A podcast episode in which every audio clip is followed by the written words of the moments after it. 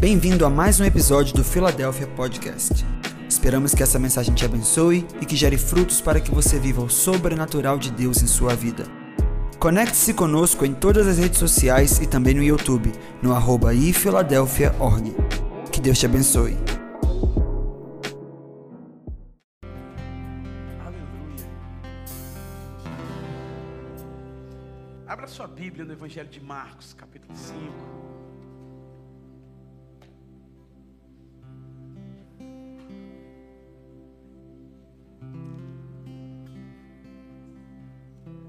Nesse ambiente onde Deus está, irmãos, tudo pode acontecer.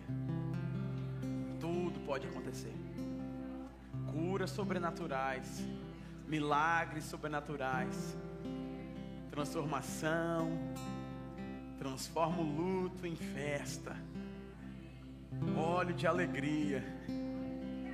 O ambiente de Deus, irmãos, Ele nos transforma, Ele nos consola, Ele nos restaura.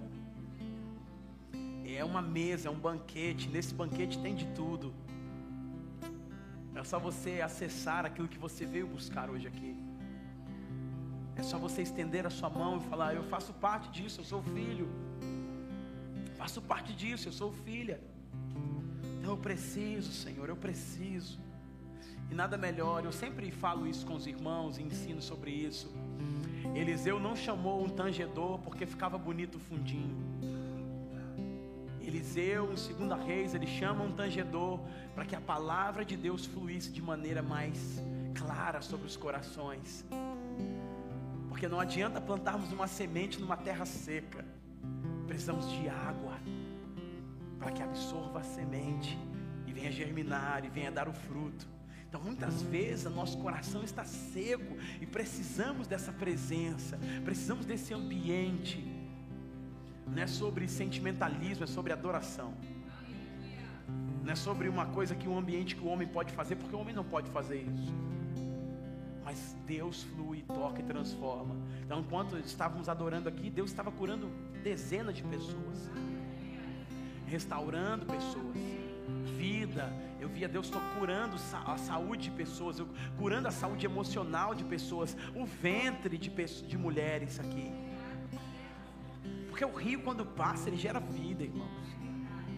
Então nós temos que acreditar naquilo que a palavra diz sobre, sobre isso. Aleluia. Eu falo para vocês que o melhor lugar para pregar é aqui, vocês não acreditam. Então abra sua Bíblia. Evangelho de Marcos, capítulo 5, versículo 21.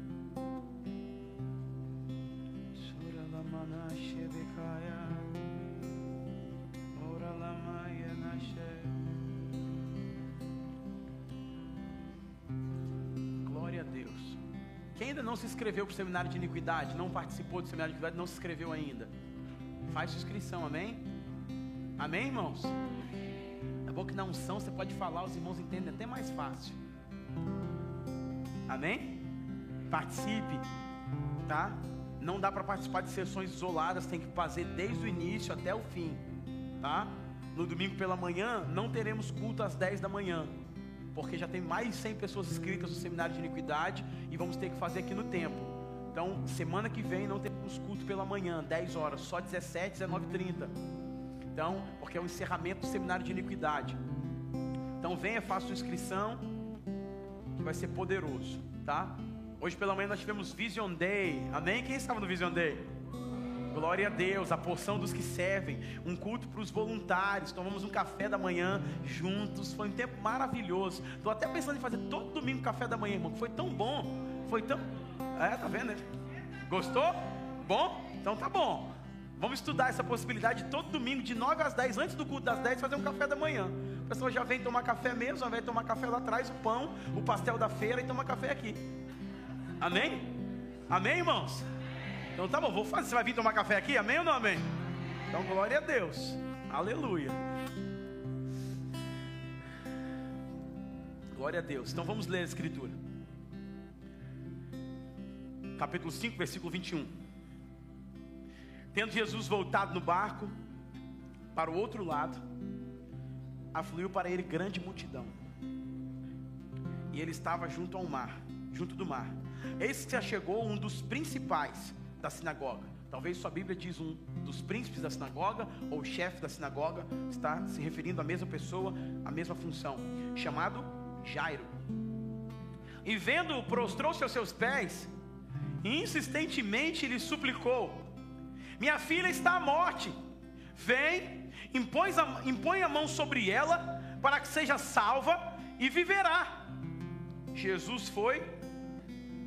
Jesus foi. Fala que o irmão que está do seu lado. Jesus vai com você hoje. É só você clamar. É, sabe, irmãos, eu estou aprendendo uma coisa. Corre um sério risco de quando você pedir algo a Deus ele realizar. Sabia disso? Porque a Bíblia diz: pedir e Mas pedi e não receber, por quê? Pedi mal, já disse Tiago. Então vamos lá. Então Jesus foi com ele. Então Jesus precisa ir na casa de alguém hoje aqui. Jesus precisa ir na sua casa hoje. Se você clamar e se lançar aos pés dele, ele vai voltar com você para sua casa. Ele vai fazer o que ele precisa fazer lá. Eu não sei o que ele fez na casa de Zaqueu, mas Zaqueu saiu de lá disposto, irmão Toninho, a devolver aquilo que ele tinha lesado os outros irmãos, de tão poderoso que foi o impacto de Jesus na casa dele. Jesus gosta de ir na casa dos seus seguidores. Vamos lá, irmãos, a Bíblia é incrível, ela já fala por si só. Grande multidão seguia, comprimindo, e aconteceu que certa mulher, que havia 12 anos, vinha sofrendo de uma hemorragia, e muito padecera nas mãos de vários médicos, tendo despendido tudo quanto possuía, sem contudo nada aproveitar, antes, pelo contrário, indo a pior. Tendo ouvido a fama de Jesus, vindo por trás dele, por entre a multidão, tocou-lhe a veste. Porque dizia na sua mente, no seu coração assim: Se apenas lhe tocar as vestes, ficarei curada. Logo, se lhe estancou a hemorragia e sentiu no corpo estar curada do seu flagelo. Jesus, reconhecendo imediatamente que dele saíra poder, virando-se no meio da multidão, perguntou: Quem me tocou nas vestes? Respondeu-lhe seus discípulos: Vês que a multidão te aperta e dizes: Quem me tocou? Ele, porém, olhava ao redor para ver quem fizera isto. Imagina, Jesus procurando na multidão quem o tinha tocado levantando a cabeça por cima da multidão e olhando, buscando encontrar quem tinha tocado nele de fato. Ele, porém, olhava ao redor para ver quem fizera isso. Então, a mulher atemorizada e tremendo, consciente de que nela se operava, se operou o milagre, veio, prostrou-se diante dele e declarou toda a verdade. E ele disse: Filha, a tua fé te salvou. Vá em paz e fica livre do teu mal. Fica livre do teu mal. Fale isso para três pessoas: fica livre do teu mal. Jesus está dizendo isso para você hoje. Fica livre do teu mal. Vai lá, profetiza, por favor, profetiza para ela. Fica livre do teu mal hoje. Quando você tocar em Jesus, vai ficar livre do teu mal. Quando você tocar na orla do Senhor, tudo que está te prendendo, Ele vai trazer libertação para você e para tua casa e para tua família. Basta você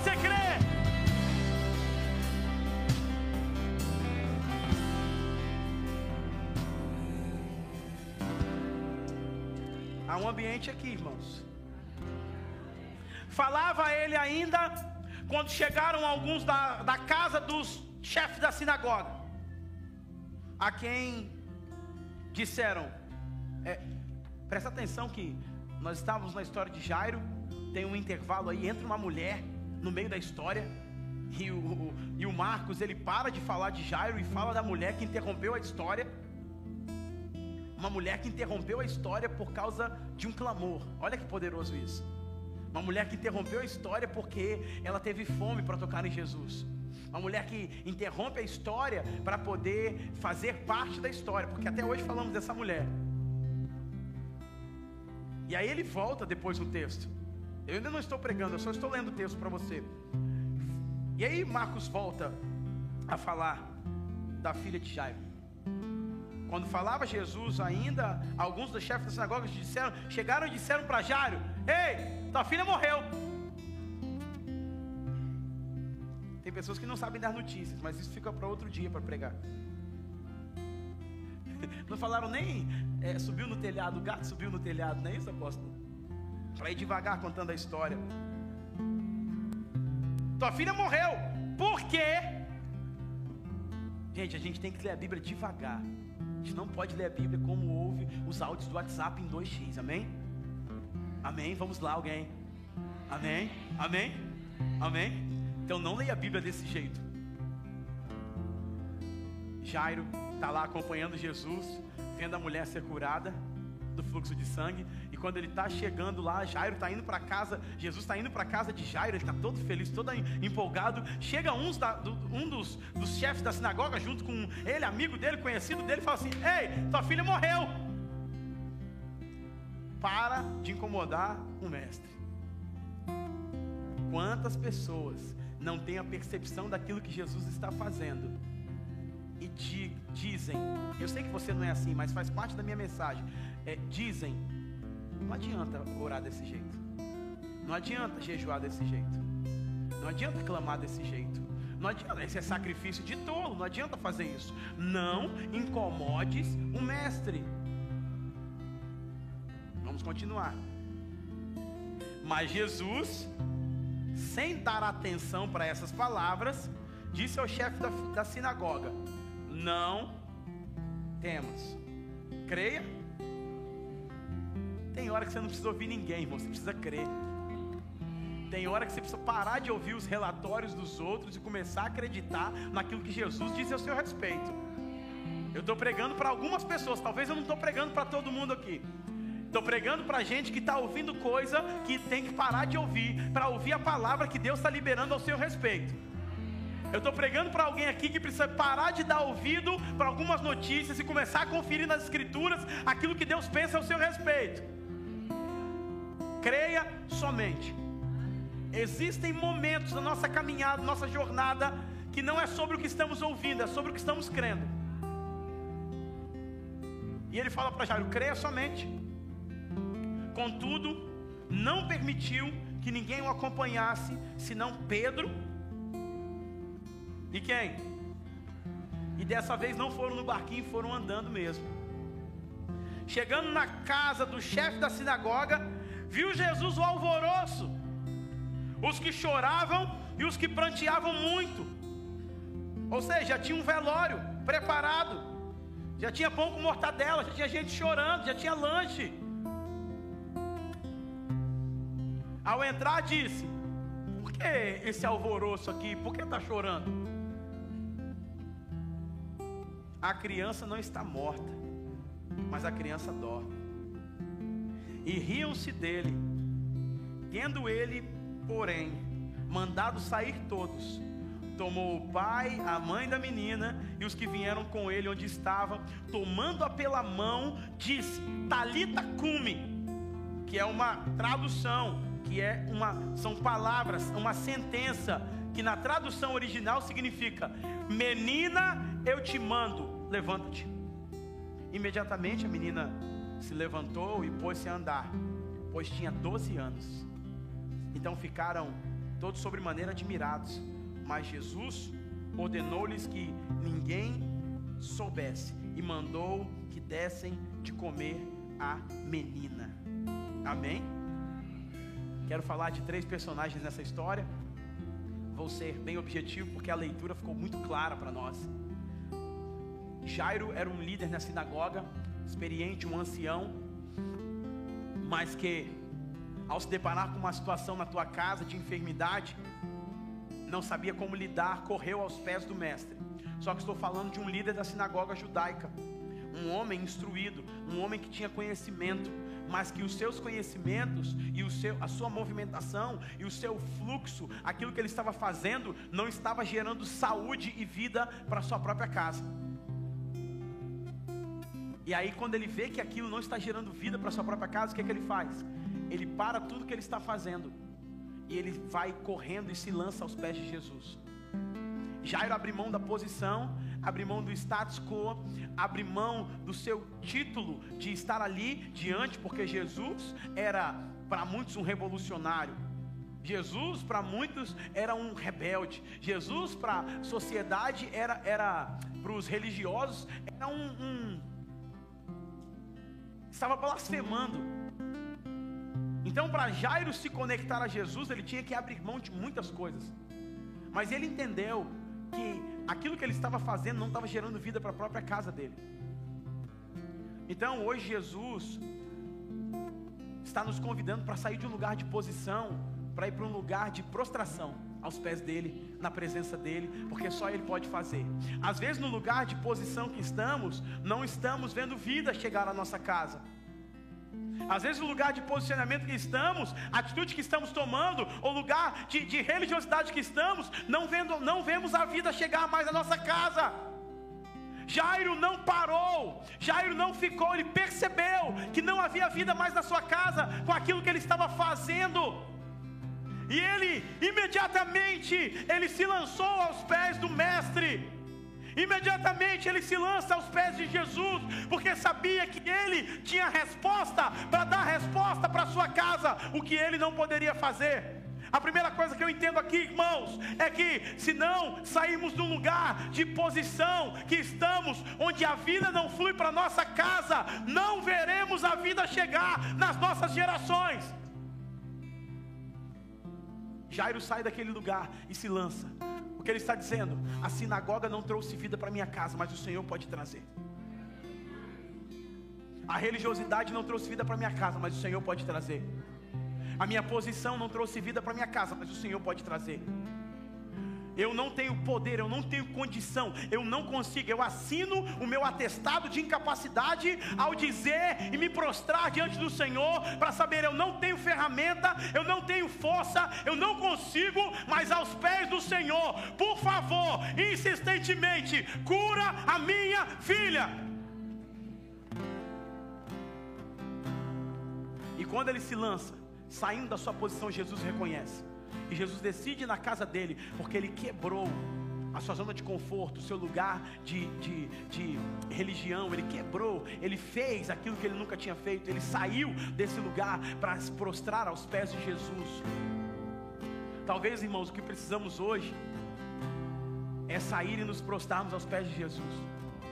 Talvez o que precisamos hoje é entender que, da maneira que estamos levando a nossa vida, isso não está gerando vida para a nossa casa a maneira que estamos, é, nosso estilo de vida, a nossa forma de, de gerenciar, não está trazendo vida para a nossa casa.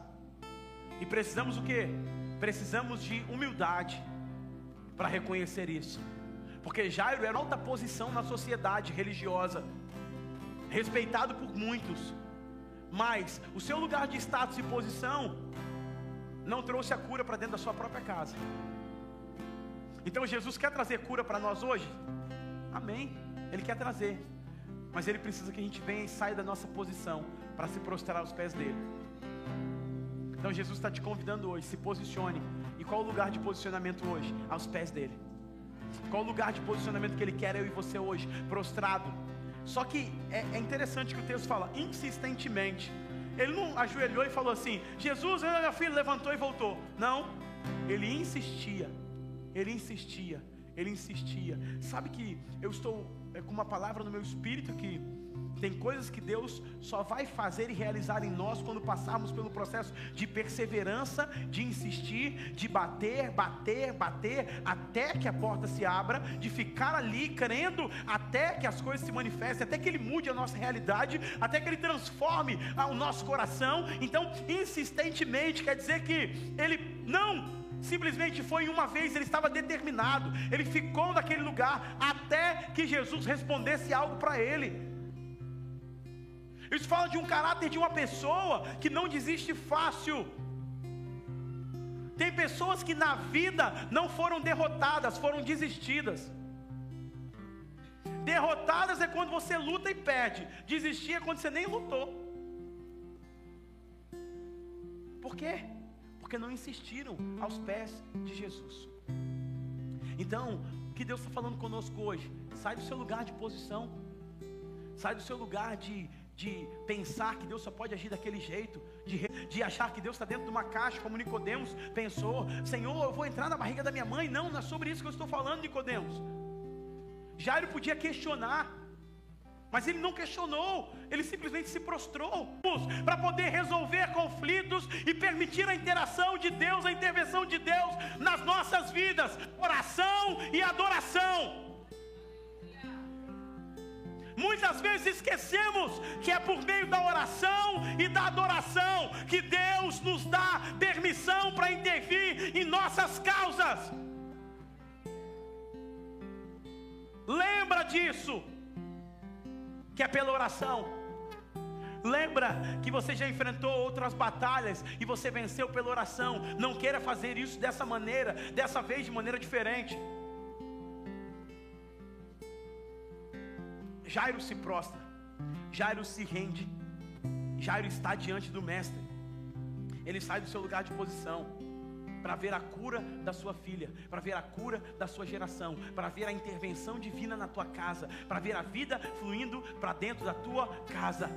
Então, o posicionamento de um pode afetar toda uma geração. O seu posicionamento hoje pode afetar a sua casa e toda a sua geração. O seu posicionamento prostrado aos pés de Jesus pode afetar toda a sua geração. Esse é o primeiro ponto. Segundo ponto é que Jairo seguiu em direção ao mestre, clamou e orou, mas naquele exato momento que ele clamou e orou, saiu da sua posição, nada aconteceu. Fale com o está do seu lado, nada aconteceu. E às vezes, o fato de você se posicionar diante do Mestre não provoca uma mudança imediata e instantânea. Vamos falar um pouco sobre isso? Eu não sei você, mas eu gosto de coisas rápidas. Processos rápidos, curtos. A resposta, as coisas têm que acontecer rápido. Ei, vocês estão comigo, amém? Vocês não gostam disso? E nós oramos de manhã, queremos que Ele faça de manhã mesmo. Em outros lugares, não aqui, apóstolo Zeni. Tem gente que fala assim: te dou até sexta, Deus. Ele orou na quinta. Se o senhor não fizer até sexta, o senhor vai ver o que eu vou fazer. E porque eu não sou Deus, irmãos. Mas eu imagino Deus falando: aham, sei. Gabriel, olha isso. Miguel, vem cá para você ver o que ele está fazendo. Por que, irmãos? Porque não queremos viver o processo. Muito se fala de processo hoje, mas pouco se vive o processo. Jairo sai do lugar da sinagoga, estou falando de um homem influente, importante, bem abastado, se lança aos pés do judeu, do filho da Maria, o Nazareno, que não tinha nada. Agora, ele sai dali, clama a Jesus e eu falo: Eu vou na sua casa. Ele se levanta, eles vão. No meio do caminho, nada tinha acontecido. Porque às vezes, irmãos, no meio do caminho nada acontece para você permanecer na palavra que Ele te deu. E você fica pedindo sinal. Pergunta para o irmão do seu lado: Você fica pedindo sinal? Pergunta aí. Você fica pedindo? Ele já te deu a palavra, você fica, mas Senhor, Gideão, chove aqui, chove fora, chove dentro. E Deus falou: já te dei uma palavra abençoado. Você já tem uma palavra? Quantos tem uma palavra de Jesus aqui? Quantos? A metade. O lado de cá tem mais. Pregar mais para o lado de cá, irmãos. Quantos tem a palavra de Jesus aqui? Amém. Então fica nela. Você quer mais sinal para quê? Ah, se chover eu vou. Se der sol eu fico. Vitória está chovendo de manhã, dando sol meio-dia e ventando à noite. Aí ficou confuso, Senhor, como é que é isso? Mas por que, irmãos? Porque não queremos permanecer na palavra e andar naquilo que não estamos vendo. Fé é a certeza das coisas que se esperam e a convicção das coisas que não. Então por que você quer ver? Por que você quer enxergar? Porque eu quero enxergar primeiro para depois botar o pé. Jairo não viu nada. O mestre está indo lá em casa, vamos embora. E no meio do caminho, nós temos que entender: no meio do caminho, Ele vai usar isso para nos fazer crescer. Ele vai usar isso para testar o nosso coração. Ele vai fazer isso para testar a nossa confiança. Não veremos tudo, mas veremos o necessário para permanecer no lugar que Ele nos deu. Abraão não sabia para onde ia, mas sabia que não tinha que ficar naquele lugar. E agora ele está andando, Senhor, onde é que é? Onde é que é? Aí aparece um, Melquisedeque, e diz para ele: você está no caminho certo. Toma, é a confirmação. Sempre que você estiver andando no caminho de Deus, Deus vai enviar Melquisedeque para poder dizer: você está no caminho certo. Continua. Só que Melquisedeque não vem todo dia. Não é toda hora, não é na hora que você quer, na hora que você precisa. E aí Jairo sai desse lugar, não vê nada. Quando ele não vê nada, pra, achando que não podia ficar pior, fica pior. Fica pior. O cara vem e fala o quê? Dá um pause aqui. Eu sempre fico perguntando, por que a mulher do fluxo de sangue está no meio da história de Jairo? Não tinha nada a ver. Cara está indo curar, entra uma mulher na história, toca em Jesus, ele cura, para com ela, diz que ela ser curada. Não tem nada a ver aqui a, a escrita. Mas sabe por quê? Porque no meio da caminhada que estamos com o Senhor, quando decidimos viver com Ele e andar com Ele, Ele vai sempre nos proporcionar enxergar milagres para aumentar a nossa fé. Então ele vê a mulher sendo curada que toca em Jesus. Ele está ali perto, andando com Jesus, Pedro, Tiago e João. Ele vê tudo que está sendo curado. E ele não fala nada. Pô, você está entrando na minha história, ei, ei. Ele está indo lá na minha casa curar minha, minha, minha filha, porque eu orei. Você está entrando no meio da minha história? Tem gente que não tem paciência para deixar Deus curar a outra perto dele. Só que a cura da mulher do fluxo de sangue é um testemunho para Jairo que ele está no caminho certo. Que ele está andando, seguindo aquilo que Jesus tem para ele. Então, ele permanece ali e ele vê a mulher sendo curada. E quando ele vê a mulher sendo curada, a verdade não está conforme aquilo que ele liberou sobre nós. Aí nós temos uma bifurcação aqui. Crê no que ele disse ou crê no que me falaram? crê no que ele disse, e acabou de fazer que eu vi, ele curou a mulher. Ou crê no que estão me falando? Crê na palavra de Jesus ou crê na palavra da, dos chefes da sinagoga? Todos os dias somos tentados a entrar nessa bifurcação. Vou crer que meu casamento é aquilo que Deus tem para mim, é o melhor, é restauração, é vida, é cura, vai se tornar referencial para outros casais. O que eu estou passando vai ser um testemunho para Jesus curar, porque uma ferida fechada é um ministério aberto. Deus usa o testemunho, ou vou crer no que todo mundo está falando? Ou vou crer no que a sociedade diz? Ou vou crer no que é, é os sentimentos dizem, os pensamentos dizem? Vou crer na palavra do Senhor para prosperar minha vida, minha casa, minha família, que essa empresa que Ele me deu vai ser uma resposta para a minha vida, para minha casa, para o reino de Deus, para as pessoas, ou eu vou acreditar no cenário econômico é, é, da nação brasileira e do mundo, que é para desistir, que é para entregar, que é para fazer, o que, que eu vou crer? Crer que eu vou me tornar um homem de Deus, uma mulher de Deus, chamado para viver aquilo que Ele tem, ouvindo a voz dEle, crente, servo do Senhor, cheio do Espírito Santo, aquilo que Ele disse que eu vou me tornar, ou vou crer que o amor de muitos se esfriará nos últimos dias e esse amor é o meu. Está numa bifurcação. O que, é que ele vai crer agora? Ele vê um milagre, mas recebe um relatório.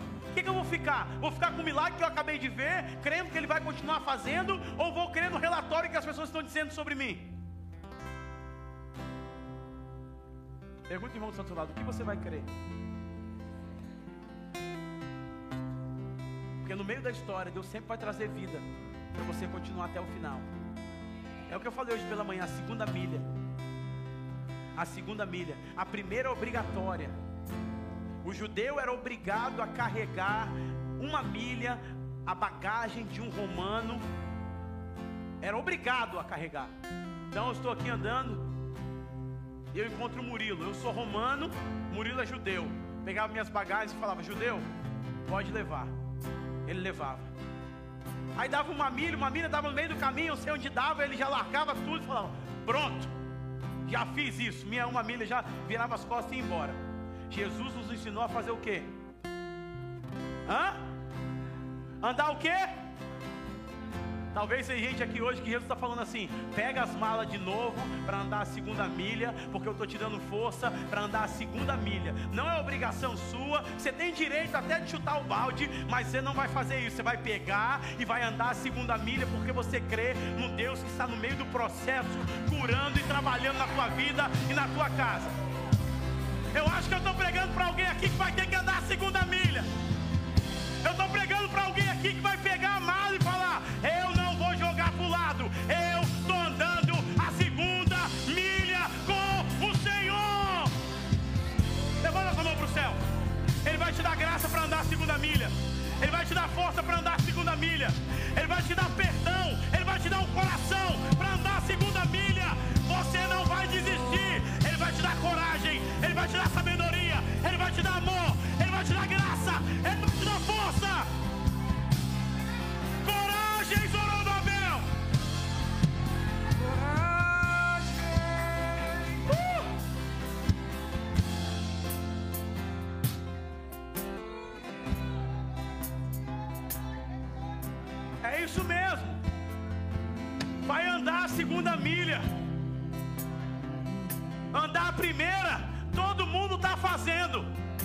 Mas Jesus disse: Você não é todo mundo.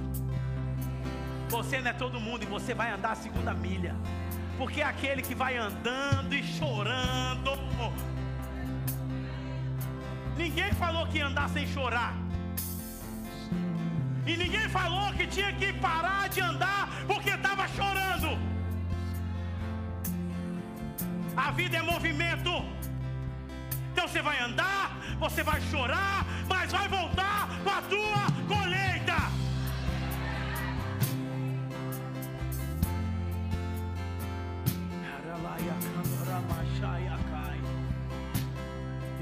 podia crer no relatório dos seus amigos da sinagoga, mas eles não conheciam o Deus de Nazaré, o Jesus de Nazaré, o Todo-Poderoso. Tem gente que está falando coisa que você que não conhece o teu Deus, não conhece o Deus que você serve. Ele já esteve com você em outras batalhas antes, ele já esteve com você em outros momentos antes.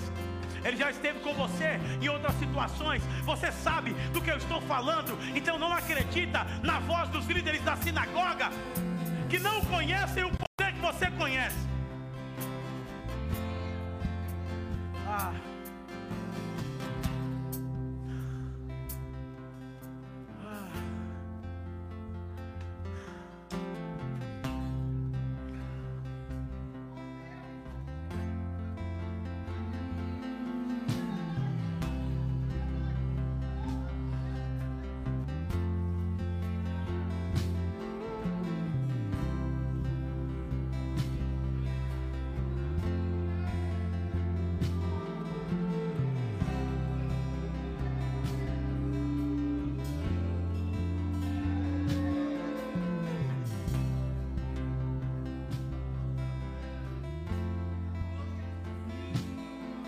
Jairo não creu nos relatórios. Jairo creu no Mestre.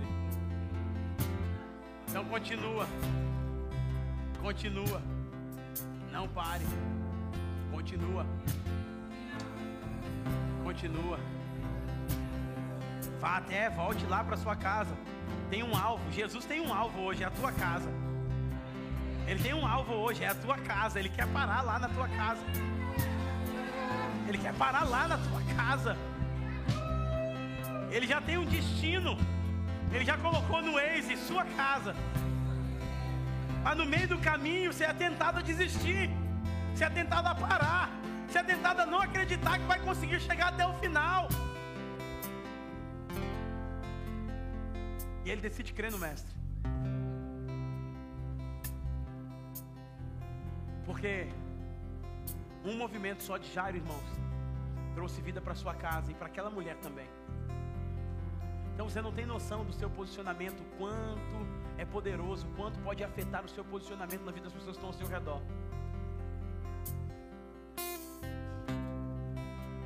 E Jesus disse: creia somente, creia somente. Se apegue na fé e não nos relatórios que estão te dizendo.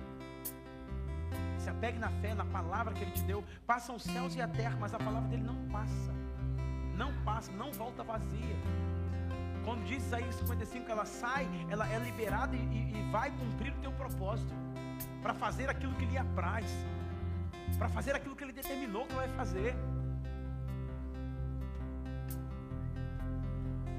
Então, Jairo crê e segue. E é isso que Jesus está falando para nós. É hora de seguirmos a segunda milha. É hora de continuarmos. Hora já passamos mais da metade do ano, falta pouco. Precisamos continuar. Mas às vezes achamos que não temos energia, força, graça para chegar até o final. Mas Deus está dizendo: você vai chegar até o final. Você vai concluir. Você vai chegar até o final. Ele sabe das suas limitações, da sua estrutura. Ele te criou e ele sabe. E por isso que ele te, te visita nessa noite. Então a mulher do fluxo de sangue gastou tudo que tinha, toda a expectativa que tinha, todo o recurso que tinha, e não obteve êxito nenhum. E todas as vezes que ela apostava que um médico poderia curá-la, e ele não curava, ela saía de lá menos esperançosa. Ela saía de lá mais fraca. Ela saía de lá com menos fé. Até o ponto dela esgotar tudo que tinha. E a Bíblia fala que cada vez que ela ia em uma pessoa buscando ser curada, a Bíblia fala que ela não tinha êxito e ficava ainda pior. Ainda pior. E ela precisou chegar no final de tudo para reconhecer que só ele poderia curá-la e trazer vida. Se o movimento da sinagoga que Jairo fazia não gerava vida para sua casa, e ele teve que parar e sair de lá, e fazer um movimento diferente para estar aos pés de Jesus, a mulher do fluxo de sangue precisava de parar de fazer, procurar estratégia para ser curada e se lançar aos pés de Jesus. Ela precisava parar de depositar o seu capital financeiro, emocional, espiritual naquilo que não tinha resposta e resultado. Talvez suas expectativas que entrou aqui hoje, elas vão diminuindo em relação ao seu futuro e aquilo que Deus pode fazer, porque você está depositando o seu recurso em lugares que não podem resolver a sua situação. E a Bíblia fala que a esperança dela foi diminuindo e ela indo sempre a pior. E ela decide mudar a chave na cabeça dela. Quando ela entende que não era mais por depositar recurso em outros lugares, médicos, experiências, enfim, mas era para depositar a única energia que ela tinha aos pés do Mestre. Muitas vezes, Jesus nos permite chegar ao esgotamento para entender que só Ele pode nos abastecer novamente. Muitas vezes, irmãos, situações acontecem para que a nossa expectativa e esperança diminuam, para que nós venhamos voltar a nossa expectativa somente para Ele. Foi aquilo que a mulher fez. Na cabeça dela mudou a chave. Ela disse: Se tão somente eu tocar na orla do manto dele, eu serei curado. Ela parou de procurar médico, ela parou de procurar resposta, ela procurou, parou de confiar no dinheiro que tinha, ela parou de confiar nos recursos que podia, nos contatos que tinha para curar a sua vida. Ela parou de tentar fazer ganhar a sua própria vida e decidiu fazer o um movimento inverso para se lançar aos pés do mestre e assim obter cura. Mas na sua mente começou a mudar. Se eu tocar nele, eu vou ser curado. Ela começou a tirar a expectativa daquilo que ela tinha. E começou a colocar a expectativa em Jesus. E é quando ela começa a colocar a expectativa em Jesus, ela só toca no manto dele. E e e a hemorragia dela estanca. É curada.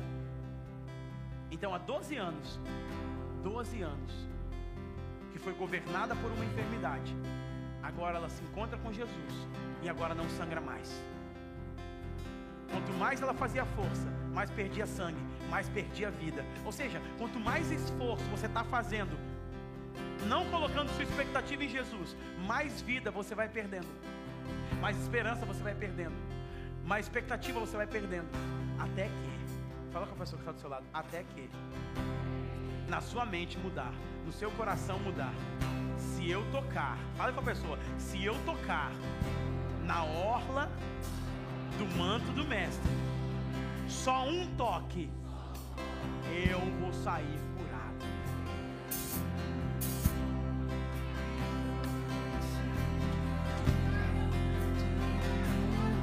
Um toque, apenas um toque, pode mudar a sua, sua realidade.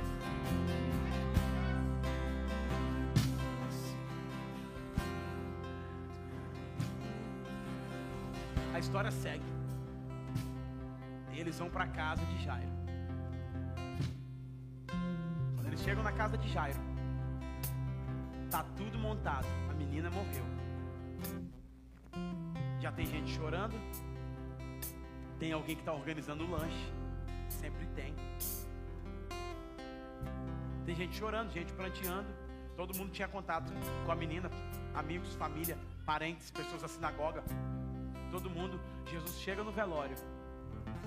E é interessante. Jesus chega no velório. E ele diz: A menina não está morta, a menina dorme. E todo mundo riu de Jesus. Por quê? Porque quem não acredita no que Jesus pode fazer, vai rir dos milagres que ele quer operar. Então, quando as pessoas começam a rir, Jesus tira todo mundo da sala e entra para um quarto. Que é interessante isso. Eu preguei ontem para os pastores falando sobre isso. Que ele entra para o quarto com quem? O pai e a mãe da menina. Mas quem? Hã?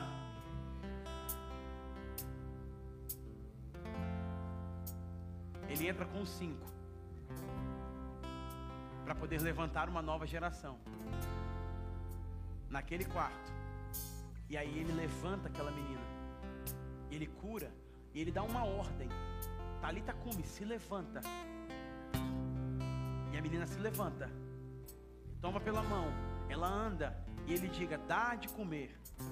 Então três coisas ele faz: levanta da morte, faz com que ela ande, se movimente e alimenta. A próxima geração precisa disso: ser levantada de um lugar de morte, se movimentar nas palavras de Jesus e ser alimentada pelos cinco que estão na sala, que são os cinco ministérios. Mas o que eu quero encerrar com os irmãos dizendo para vocês é que Jesus faz uma mudança de sentença. Já tinha uma sentença estabelecida, um velório pronto. A menina está. Já tinha uma notícia que corria. Os chefes da sinagoga disseram: a menina está morta. Quando Jesus chega a falar, a menina não está morta, a menina dorme, e ele entra no quarto e ele dá uma ordem: Talita, come. Menina, eu te ordeno, se levante. E aí a menina é curada. O que Jesus faz aqui?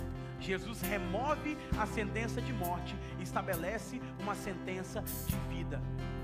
Então o que eu quero orar com os irmãos agora? Essa noite é uma noite de Jesus remover uma sentença de morte e estabelecer uma sentença de vida sobre a tua casa, sobre a tua família, sobre o teu casamento, sobre os seus negócios. Eu não sei, irmãos, mas eu sei que Jesus está mudando as sentenças aqui. Aquilo que você dizia que é o fim, aquilo que você dizia que não dava, a, expectativa que você colocou, tanto recurso que você colocou em uma situação e não deu certo, apenas tocando no Mestre, Ele pode mudar essa situação e mudar a sentença sobre a nossa cabeça. A sentença é de morte para a empresa, Jesus está dizendo: Eu vou trazer vida. A sentença era de morte para o casamento, ah, para a vida, para a saúde, é uma ordem. Menina, levanta agora. Ficar de pé no seu lugar. Sobre isso que nós queremos orar.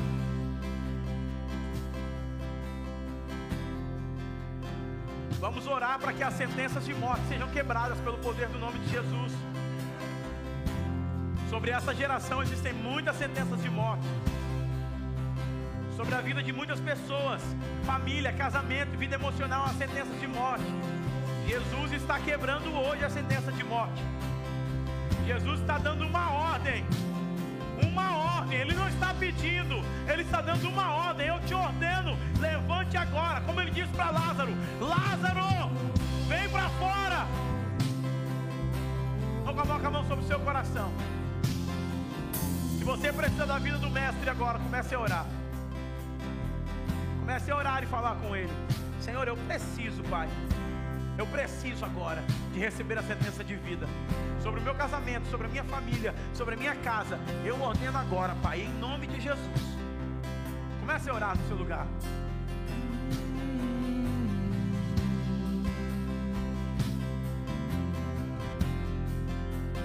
Vamos, levante a sua voz.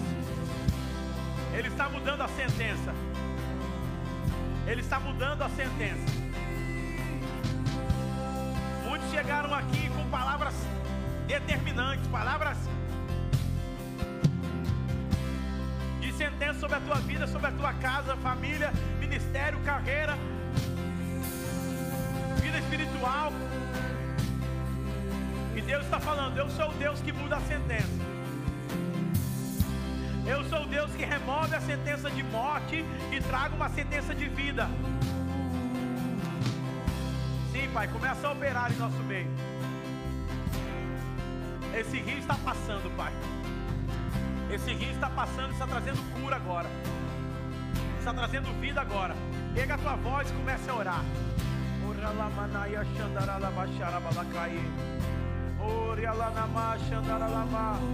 Vida de Deus, Pai. Nós profetizamos vida de Deus agora.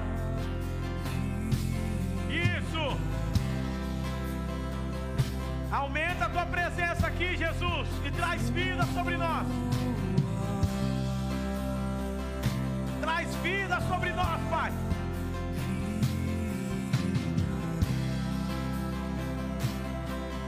Sobre a mente, sobre as emoções, sobre o coração,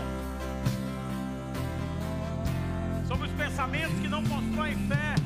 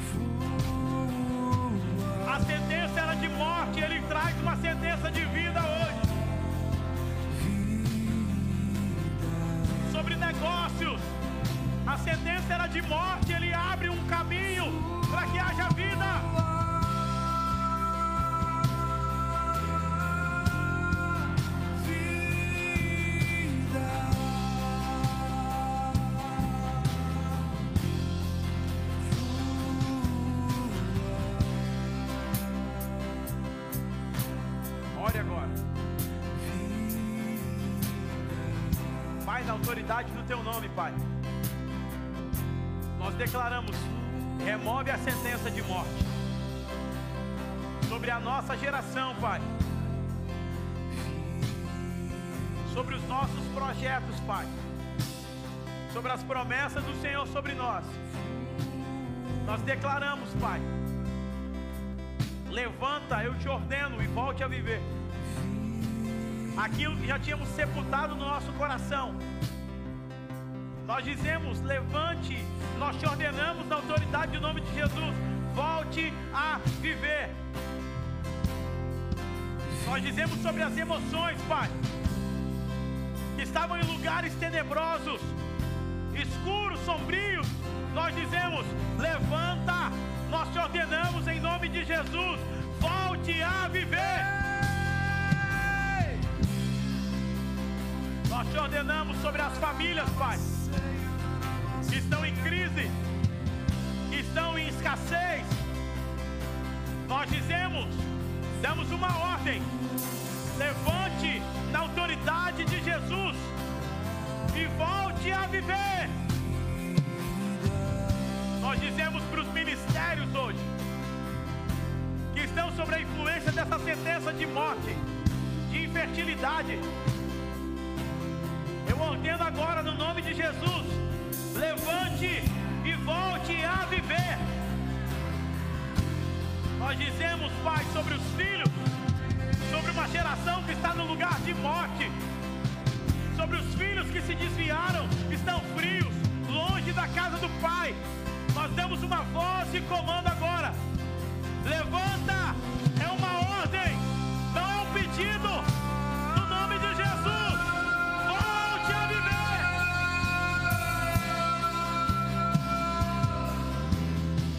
Nós declaramos, Pai, que toda infertilidade, nós declaramos Gênesis 1, 26. Sejam frutíferos e multiplicai. Nós declaramos na autoridade do nome de Jesus. Eu te ordeno, levante e volte a viver. Nós declaramos sobre os projetos que estão sendo abortados no meio do caminho, paralisados, infrutíferos, nos ciclos, Pai, de repetição. Eu te dou uma ordem agora. Levanta, venha à vida, na autoridade do nome de Jesus. Volte a viver.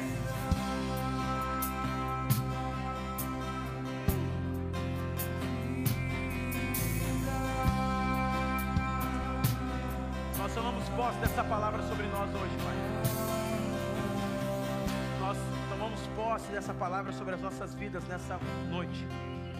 E vamos sair daqui fortalecidos para viver o projeto do Senhor para nós. Em nome de Jesus. Se você crê, recebe essa palavra, aplauda o Senhor. Aleluia.